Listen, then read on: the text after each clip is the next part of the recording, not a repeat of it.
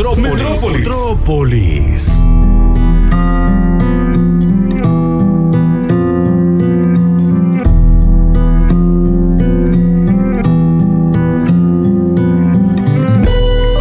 Para entender, para crecer, para saber, para creer, hay que volver.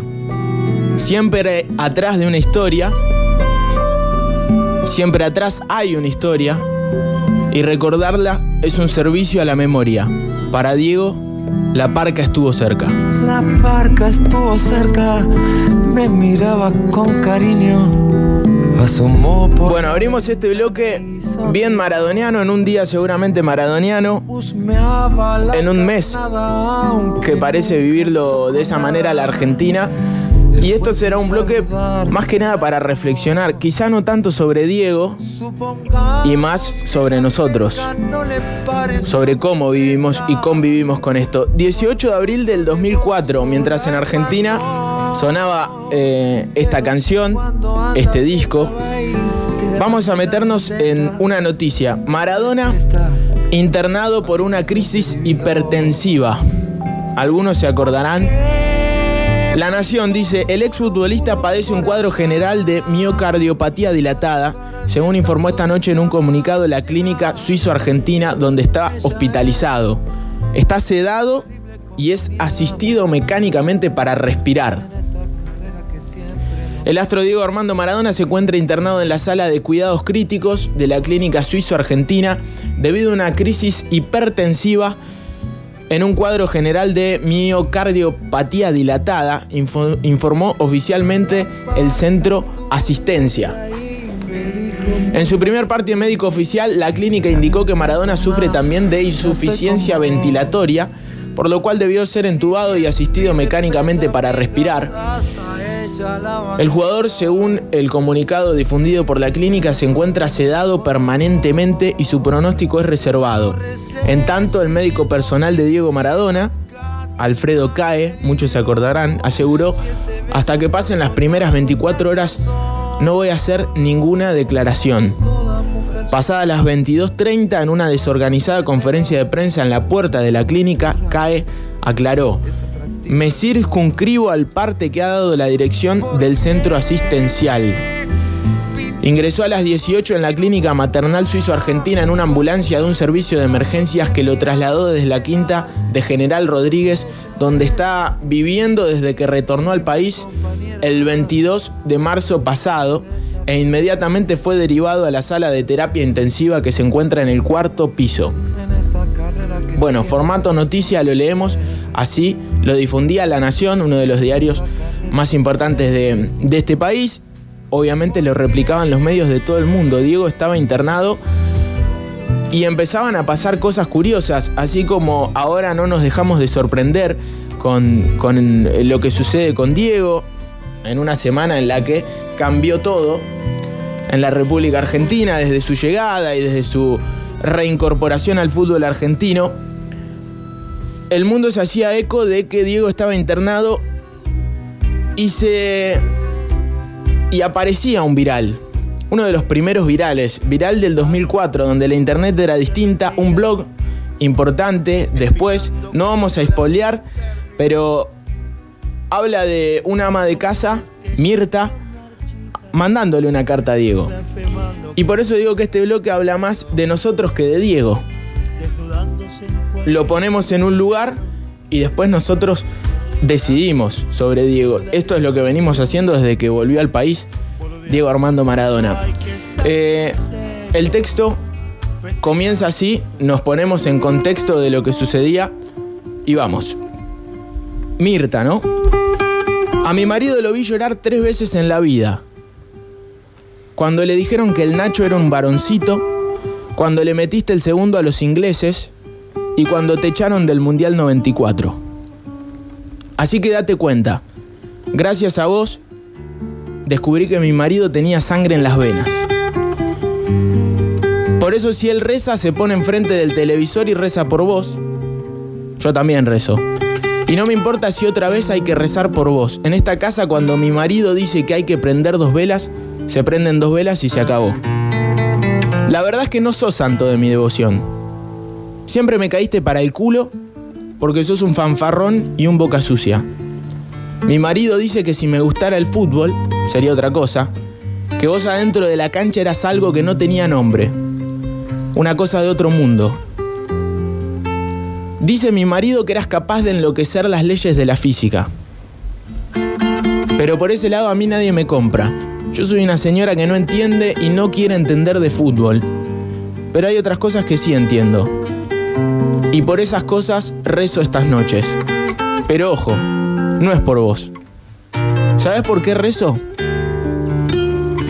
Porque hubo momentos en los que no tuvimos nada, pero nada. Nada arriba de la mesa y vos le dabas alegrías a mi familia. Alfonsín estaba haciendo estragos y gracias a Dios justo nos cayó del cielo un mundial que ganaste de punta a punta. Para mí fue un infierno horrible porque solamente podía cocinar buñuelos de acelga en el almuerzo y más acelga en la cena.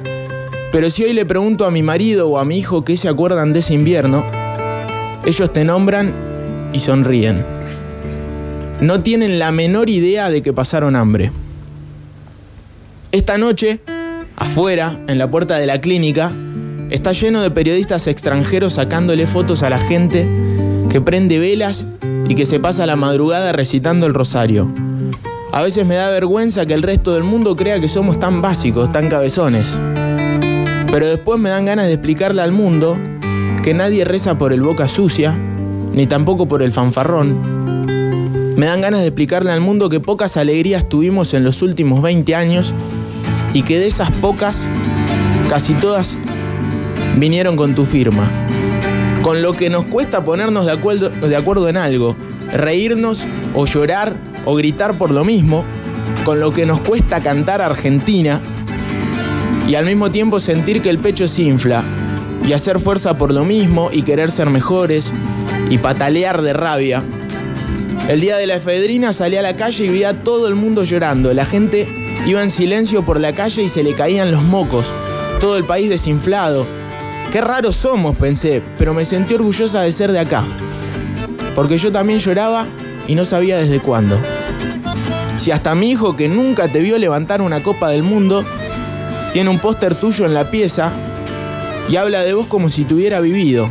Si hasta el nono te perdonó que mandaras a la puta que los parió a toda Italia y al Papa en vivo y en directo, ¿cómo no voy a rezar para que te pongas bien? Dentro de muchos años, los hijos de mis hijos van a vivir en una Argentina mucho mejor, estoy segura. Y nadie, pero nadie se va a acordar de tus cosas malas.